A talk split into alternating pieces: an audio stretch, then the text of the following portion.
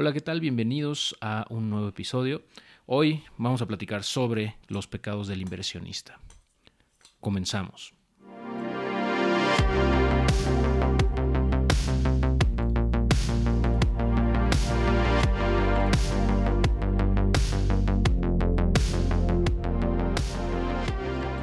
A lo largo de los años que he tenido la fortuna de invertir en muchos instrumentos financieros, me he dado cuenta que he cometido muchos errores, ¿no? Como todos, cometemos errores en el camino, eh, pero al final se reduce a ciertos comportamientos o ciertas omisiones que yo le llamo pecados que he cometido y que eh, pues veo que mucha gente comete todo el tiempo. Entonces creo que este eh, episodio te puede ayudar a por lo menos estar consciente de que existen, de, cuáles son estos errores más comunes eh, de, los inversionistas, no necesariamente novatos únicamente, sino incluso ya de inversionistas con experiencia. Esto ocurre también. Entonces, si te parece, vamos a ello. Em, el primero de, estos eh, pues, pecados eh, es que diversifican o muy poco o demasiado. Es decir, muchas veces la gente piensa que por invertir en muchos bancos, por ejemplo, distintos bancos, ya está diversificado. Eh, y en, esa, en este ejemplo, pues no es así, ya que todos al final de cuentas son parte del mismo sistema financiero, de la misma industria, entonces están correlacionados directamente prácticamente, ¿no? Entonces ahí no estás diversificado, aunque tengas inversiones en cinco bancos diferentes, no hay una diversificación correcta, ya que al final todos son eh, similares o son productos parecidos, ¿no? Ah, y por el otro lado, las personas que diversifican demasiado corren el riesgo de perderse entre tantas alternativas, entre tantas opciones en donde tienen el dinero y es más difícil, más complicado tener el seguimiento puntual de todas ellas. Ah, esto me ha pasado a mí específicamente, en donde he invertido, yo pienso que de más, muchas veces, o sea, me refiero en muchas plataformas al mismo tiempo y me ha costado trabajo mantener eh, el seguimiento en todas ellas. Bueno, él les manda saludos. Eh, mi hija más pequeña, que está aquí conmigo grabando el día de hoy. Em, y eh, bueno, ese error en general pienso yo que es natural que lo cometamos todos porque pues hay tantas oportunidades allá afuera, muchas muy atractivas, ¿no? Entonces eh, es difícil no no caer en la tentación de invertir en todas o en casi todas. No obstante, pues tiene consecuencias. Una de ellas es, por ejemplo, pues el seguimiento que le hagas a estas inversiones. Se puede complicar, puede ser que se te olvide que tienes el dinero incluso ahí. Pues se te va a complicar también eh, las declaraciones de impuestos probablemente, ¿no? Porque tienes em, tienes que darle más atención o más cuidado a todas. O sea, al final es, es, más trabajo, ya sea que tú lo hagas o lo haga un contador, ¿no? Que tú estés contratando. Al final, pues es más chamba. Y a lo mejor no es necesario, no es, no es tan importante tener inversiones en 30 eh, plataformas diferentes, ¿no? Yo creo que más bien depende de, pues, de qué tanto quieras tú complicar el proceso, porque realmente yo creo que podrías hacerlo con dos o tres eh, plataformas de cada industria máximo y listo, ¿no? Y, pues a veces incluso con una es suficiente, eh, siempre y cuando pues tú, em, tú estés consciente de, que eh, pues es la que más te conviene. Otro pecado muy común es que eh, la gente no investiga antes de invertir en algo, es decir, pues a lo mejor nada más ve en Facebook los comentarios en algún grupo de inversión o algún grupo relativo al tema, y, con base en eso toma su decisión. Y está bien tomar en cuenta las experiencias de otras personas, es, importante, pero también es importante investigar por nuestra cuenta, eh, entender sobre todo cómo funciona el instrumento la empresa o la plataforma de inversión antes de meterle dinero.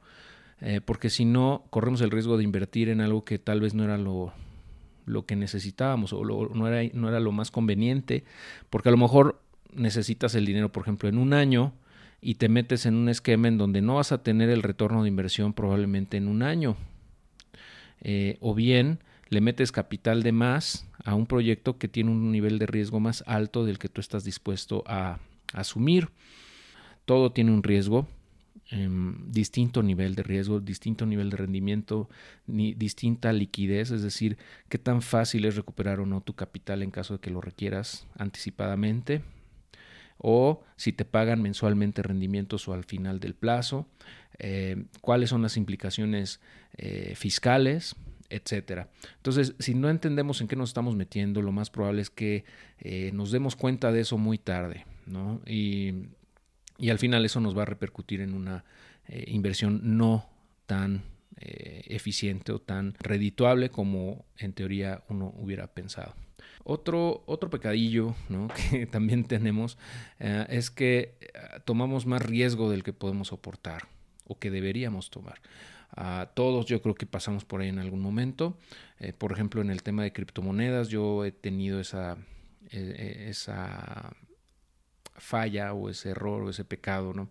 En algún punto le metí mucho más dinero del que debía Afortunadamente, pues me di cuenta del, del, error eh, y he reducido o he, eh, o más bien no he incrementado eh, de manera importante mis posiciones en criptomonedas en los últimos años, dado que me di cuenta que tenía ya muy cargada la cartera hacia ese punto.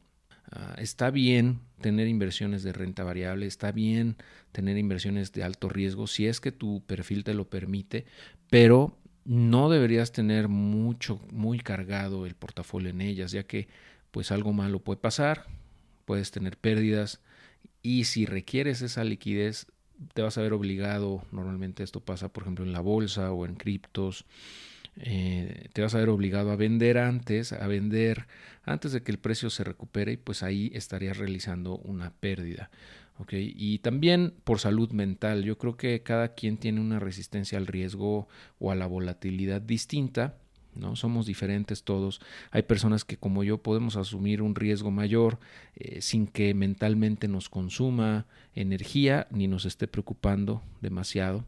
Eh, hay gente que no tolera el riesgo uh, para nada y está bien, o sea, es, es ya algo pues que va muy, muy ligado a tu personalidad. ¿No? y, a, tu, a tu aversión al riesgo, etc.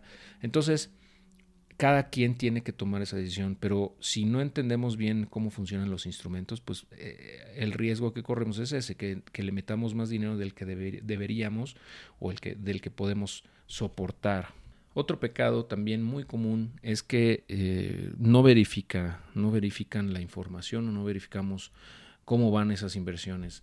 Eh, no nos da tiempo o no nos lo hacemos, mejor dicho, o nos da flojera o, nos, o se nos olvida verificar cómo van las inversiones, ¿no? De vez en cuando, cómo, cómo han ido caminando. Eh, y es que esto es importante porque si no, no sabemos cómo van, no podemos ajustar, eh, que es el siguiente y último pecado que te quiero compartir en este episodio. El ajustar es muy, muy importante, es fundamental. Es decir, cada año por lo menos hacer una un diagnóstico, una revisión de cómo están paradas tus inversiones, ver qué porcentaje tienes en cada una de ellas em, y ver, con base en eso, tomar una decisión de si eh, necesitas rebalancear tu portafolio ¿no? para que se ajuste a tu, a, pues, a tu plan, a tu plan inicial o a, la, a la estrategia que tú tienes. ¿no? Por ejemplo, en mi caso, en la última revisión que hice hace poco, me di cuenta que ya estoy muy muy cargado en inversiones de crowdfunding. Eh, en muchas, más de, más de 15 distintas plataformas de crowdfunding. Eh, pero, eh, digo, esto no quiere decir que sean unas malas plataformas, no, al contrario, por eso es que estoy invertido ahí, ¿no? porque son muy buenas muchas de ellas, pero pues ya de acuerdo a mi estrategia, pues ya estoy muy cargado, ¿no? Yo, yo creo que debería ser del 20% a lo mucho eh, la sección o el porcentaje de mi portafolio que debería estar en ese tipo de, eh, de inversiones, ¿no? de, de fondeo colectivo. Eh, estoy hablando de, por ejemplo, fondeo colectivo de préstamos entre personas, proyectos de inmobiliarios, startups, franquicias, proyectos de energía solar, factoraje, ¿no? etcétera. Entonces, tengo, tengo inversiones en muchas de ellas, prácticamente casi todas las plataformas de fondo colectivo, salvo yo creo que unas cinco que, todavía no. Y yo creo que por el momento me voy a esperar, precisamente por eso, porque ya me di cuenta que estoy muy, muy cargado en ellas. Y quiero hacer ese rebalanceo para darle más peso a las inversiones en eh, divisas y en metales, que al final de cuentas es parte también de mi estrategia a largo plazo. la inversión en metales y en, divisas extranjeras, eh, específicamente dólar, euro, eh, probablemente yen, yuan, etc. Entonces estas revisiones periódicas te van a ayudar a rebalancear tu portafolio y con base en ello poder tomar mejores decisiones de inversión. Perfecto, pues eh, eso es lo que te quería compartir en este episodio. Espero que te resulte útil e interesante para poder tomar mejores decisiones con tus inversiones. Em, nos estamos escuchando muy pronto en otro episodio y como siempre te deseo mucho éxito en tu camino a la libertad financiera. Que estés muy bien.